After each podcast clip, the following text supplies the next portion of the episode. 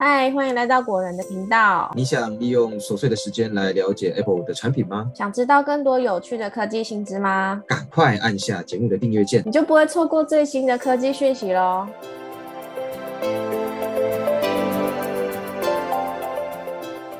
嗨，大家好，欢迎来到果仁聊科技，我是 Silver。来到果仁科技周报的时间，这个礼拜呢有六则科技新闻要跟大家分享。今天会提到的内容如下：台湾 BTS 开始之前可以先做的四项准备，Apple 地图跟 Google 地图更新，还有 iOS 十七以及 Google 搜寻界面改版。那我们马上开始介绍第一则新闻。第一则新闻：台湾二零二三年的 BTS 活动开始之前，你可以做的四项准备。好的，那前几个礼拜呢，我们有跟大家聊过，今年美国的 BTS 活动已经开跑了。虽然台湾目前还没有相关的消息，但推测呢，开始的时间会落在七月左右。虽然现在距离七月还有一段时间哦，但今天果然聊科技想在教育假活动开始之前呢，跟大家聊聊可以先准备好的四件事情。第一件事情是准备好你的教育假资格以及 Uni Days 认证。想要购买 Apple 教育价呢，必须符合以下三种资格：第一个是学生，第二个是教职员，第三个是有子女正在就学中的家长。但也不是所有学生都可以购买，必须要是大学、大专以上的学生才可以购买。那如果你是新生的话，还必须要可以提供在学证明或者是注册证明等等。另外就是苹果在二零二二年初，它更改了教育身份的认证方式。如果你想要在苹果官网的教育商店购买二零二三年教育价优惠商品，就必须要先透过 Uni Day 认证后才可以购买。第二件可以先准备好的事情是想好你打算下手的产品。虽然台湾 BTS 方案还没有推出哦，但是根据过往的经验，台湾的活动内容呢几乎都是跟着美国的 BTS 活动走。那目前美国有包含在教育价优惠活动的产品有这些。第一个是 MacBook Air，第二个是 MacBook Pro，第三个是 iMac，第四个是 Mac Mini，第五是 iPad Pro，第六是 iPad Air。那因为教育假活动期间呢，购买的人会比较多，所以等待的时间可能会比较久，预计到货时间可能要等到二到三周以上。那一般的到货时间呢，是一个礼拜就会到货，所以越晚买就会等越久。那大家就可以先想好自己要买什么，在活动开始的前几天呢，就尽早下单。第三项可以先做好的准备是，可以先想一下是否要加价升级 AirPods。果然编辑推测呢，今年台湾一样会送 AirPods 2，然后可以补差价升级为 AirPods 3或者是 AirPods Pro 2。但最终的活动呢，还是要以到时候的官方公告为主。但大家还是可以先想一下自己有没有需要加价升级。那我们根据去年的价格来看，如果要升级到 AirPods 3，加价要一千七百元；如果要升级 AirPods Pro 2呢，要加价三千七百元。那如果你不排斥使用入耳式耳机的话呢，非常推荐加价升级到 AirPods Pro 2，因为可以用三千七百元的价格入手原价快要八千的 AirPods Pro 2，当然非常的划算。要是我，我也会要加价买这个。好，再来是第四项准备。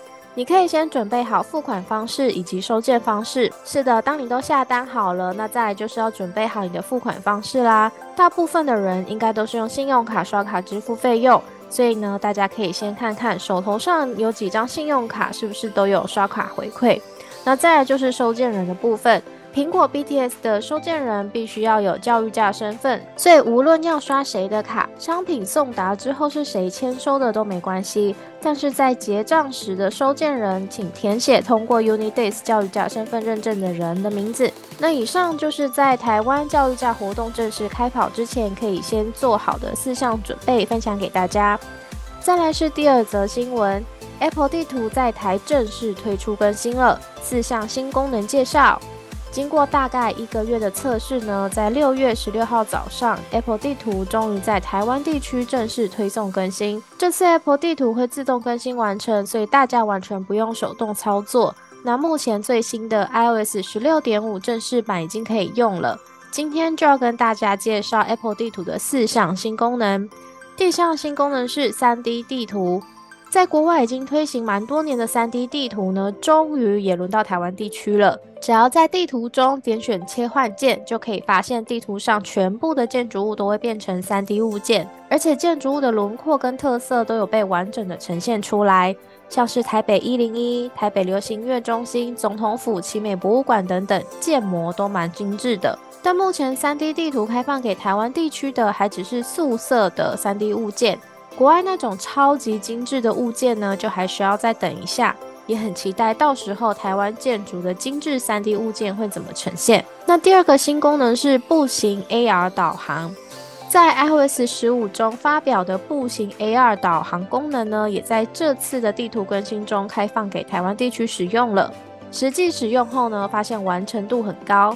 使用步行导航的时候，地图右侧会出现一个 AR 标志，点击 AR 标志之后呢，就会开启相机，系统会提示你先扫描一下路边的环境。扫描完成后，画面上就会出现箭头，提示你该往哪个方向看。那在 AR 视角中，也会有一个超大、超显眼的导航指示，来告诉你该怎么走。目的地呢，也会直接显示在画面中，还会跟你说路线的高低起伏。但不确定是因为功能刚开放还没有优化好，还是什么原因，AR 地图上的目的地标示不太准确。因此现阶段大家使用步行 AR 导航这个功能的时候，快到目的地的时候，建议还是可以自己找一下位置会比较保险。第三个新功能是道路红绿灯以及速线指示。如果是开车、骑车导航的话呢？目前在 Apple 地图的路线上会出现红绿灯与速线指示。红绿灯的位置，果仁编辑大概对照了一下，目前都还蛮准确的。第四个新功能是导航指示增强。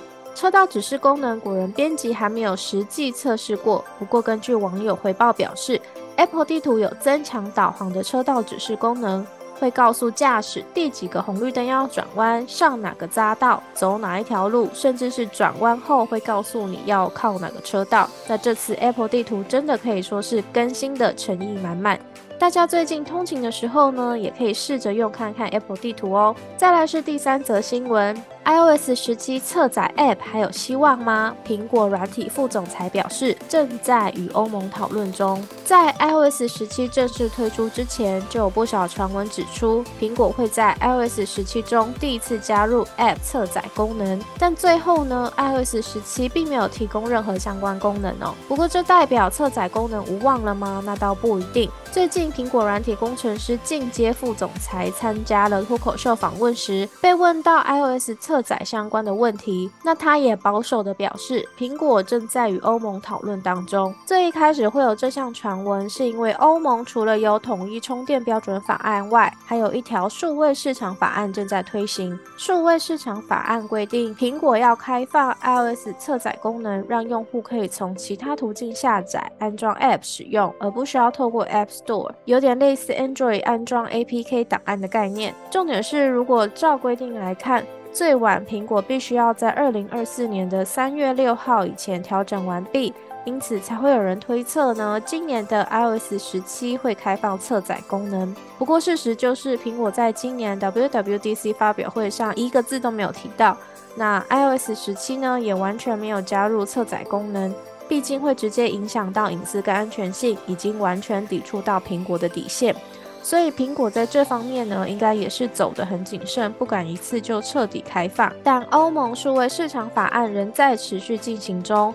如果苹果要在欧洲市场生存下去呢，势必要遵守规定。那 iOS 真的会开放侧载吗？副总裁他表示，就是发表会出镜率最高的那一位。他说：“我希望我做的任何决定，对客户来说都是正确的。”苹果正在与欧盟讨论法规的相关内容。当然，这个说法看起来是非常保守，但也能感觉得出来，苹果内部可能也正在思考，到底要如何同时兼顾系统安全性，又能符合欧盟规定。之前是有说法表示，为了守住安全性的最后底线，苹果可能会寄出许多限制，也只针对欧洲地区的用户开放。不过，实际的发展状况呢，就要看苹果如何决定了。那以上关于 iOS 侧载的新闻分享给大家。再来是第四则新闻，Google 相簿封存档案七月十九号停用了，该不该备份呢？有没有影响？有在使用 Google Blogger 跟相片服务的使用者要注意了。Google 宣布将在七月十九号起正式停用 Google 相簿封存档案这项服务。目前留在相簿封存档案里的部分内容，也将会在七月十九号以后没有办法存取。所以 Google 也特别发信跟大家说，要如何把相片封存档案服务的东西汇出来。这对使用者来说会有哪些影响呢？需不需要赶快备份呢？那在解释这些问题之前，我们要先跟大家介绍一下 Google 相簿封存是什么。Google 相簿封存这个平台里面放的东西包含了四项，第一项是 Google 的 Blogger 图片档，第二项是 Google 早期服务 Picasa Web 的封存档，第三项是 Google Hangouts 聊天对话中所上传的档案跟照片。第四项是 Google 照片的档案，那这里会对大家比较有影响的，应该就是 Blogger、Google 相片以及 Hangouts。那 Hangouts 呢，现在已经改叫 Google Chat。如果你很常在使用这些产品，那么这个 Google 相簿封存档案呢，就会跟你比较有关系。再来呢，我们就一起看看这次七月十九号针对 Google 相簿封存档案会删掉哪些内容，主要有三项。第一个是早期 Hangouts 聊天对话的暂存档跟图片档，第二项是二零一八年以前在 Gmail 主题选择功能上传的背景图片。第三个是小型照片缩图，还有相簿留言等比较少数的情况。那简单来说，如果过去你有在使用 Hangouts，而且有丢档案跟照片上去的话，都会存在这里，也会在这一波的删除名单当中。那二零一八年以前有在 Gmail 中设定背景主题，并且是自己上传的那些照片会被删掉。那如果有人针对你的 Google 项目做出回应时，在留言区的缩图也有部分会遭到删除，但是 Google 也只有说是部分，没有说是哪些部分。Google 照片其他的部分目前没有被提到，所以大家应该是不用担心会影响到 Google 相簿里面主要的照片。另外就是 Blogger 的内容也没有被提到，所以有在使用 Blogger 的人可能也可以不用太担心。这样看完以后呢，是觉得大部分的人应该都不会受到太大的影响。但如果你刚好有被影响的话，可以透过 Google 提供的档案汇出工具来把内容下载下来。开启 Google 汇出工具以后呢，按照上面指示的勾选，下一步汇出就可以了。另外也要提醒大家哦，这个汇出可能不是那种你按下汇出就会有档案开始在下载的那种。当你按下建立汇出作业以后，会需要一点时间来把档案处理好，这时候就会依照你选择的移转方式来完成档案的移转。那以上呢就是关于 Google 相簿封存档案功能的介绍。再来是第五则新闻，Google 地图也更新了，台湾部分景点加入沉浸式体验，还能看天气变化。刚刚我们介绍了台湾 Apple 地图更新的消息，那其实就在同一天呢，Google 也更新了他们的地图 App。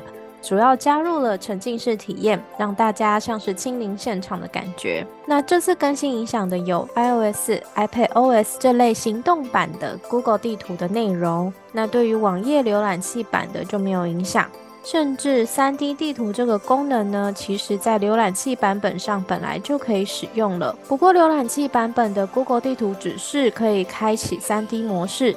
但这次更新的沉浸式景点还有加入很多功能是浏览器版本没有的哦。开启 Google 地图 App 以后，你可以在地图上选择一个景点。如果这个景点有支援沉浸式体验的话，在下面就会出现沉浸式实景这个选项，可以点选。点选以后，就会进到 3D 的鸟瞰地图场景当中。你可以透过手指头上下左右滑动来旋转不同的角度。两只手指头开合的话呢，可以针对场景放大缩小。如果你不去触碰荧幕的话，画面会自动围绕着沉浸式景点的中心旋转。这一波开放台湾可以使用沉浸式实景的景点共有九个，分别是台北一零一、大龙洞保安宫、国父纪念馆、中正纪念堂、蒙甲龙山寺、板桥林家花园、台湾美术馆、自然科博馆跟台中歌剧院。虽然说这次呢只开放九个景点，但其实你可以从这九个景点中移动到附近的地方去晃一晃。只要手指头点两下想去的地方，地图就会跟着移动过去了。除此之外呢，Google 的沉浸式景点模式还加入了天气变化的功能。而且是以动态显示的方式呈现。当你在沉浸式模式里面点选右下角的时间与天气这个选项，就会在沉浸式景点中加入天气状况。透过上面分享的方法，你就可以在 Google 地图上浏览各地的 3D 模拟景色，甚至国外很多景点也可以使用沉浸式景点的功能。你可以在前往之前呢，先了解一下当地的状况，包含天气的预报，让大家可以做更多出游的准备。再来是本周的最后一则新闻：Google 搜寻引擎界面改版，提供更多筛选按钮。不晓得大家最近有没有发现，Google 搜寻引擎改版了呢？在今年初的时候，就有传出 Google 有针对搜寻引擎改版的计划。而且当时就已经把新版本推送给少部分的使用者了啊！我们也是这几天发现，搜寻引擎界面已经变成新版本。那这次的改版主要是对搜寻对话框下面的功能按键做了调整。以前我们在使用 Google 搜寻的时候呢，结果页下方会有几个筛选的选项可以让我们选，像是说全部啊、影片啊、新闻啊、图片啊等等，而且这些都是固定会出现的按钮。但是在新版的搜寻引擎上，Google 它重新设计了这个部分。它先把按钮的大小增加，然后加入了圆弧的边框，让这个筛选按钮的视觉效果更加明显，也更抢眼。除了把 Google 搜寻的筛选按钮加大，加上圆弧边框以外，新版的搜寻也让这些筛选按钮变成了会浮动的内容。过去就是固定显示我们刚刚提到的全部啊、影片啊、新闻啊这几个按钮。那不管你查询的内容是什么都不会改变。但是新版的 Google 搜寻结果下方的筛选按钮会根据你查询的内容带出相关延伸的筛选关键字。就像我搜寻 iPhone 游戏。那下面呢，这里就会出现免费、二零二三账号等等不同的筛选条件。又例如，你搜寻意式餐厅，那 Google 搜寻下方的筛选按钮就会出现像是台北、平价、高 CP 值这类的建议内容。如果你觉得 Google 原本显示的内容太多太复杂，那你就选其中一个筛选条件，就能够看到更精确的筛选搜寻结果，也可以更快速的找到你想要的解答或是资讯。那以上呢就是这个礼拜的古人科技周报，希望大家喜欢。如果觉得我们内容整理的还不错的朋友呢，欢迎帮我们订阅、按爱心，然后分享给更多其他的朋友。那有任何新的或是想听的节目，也都欢迎留言告诉我们。我们下期节目见，拜拜。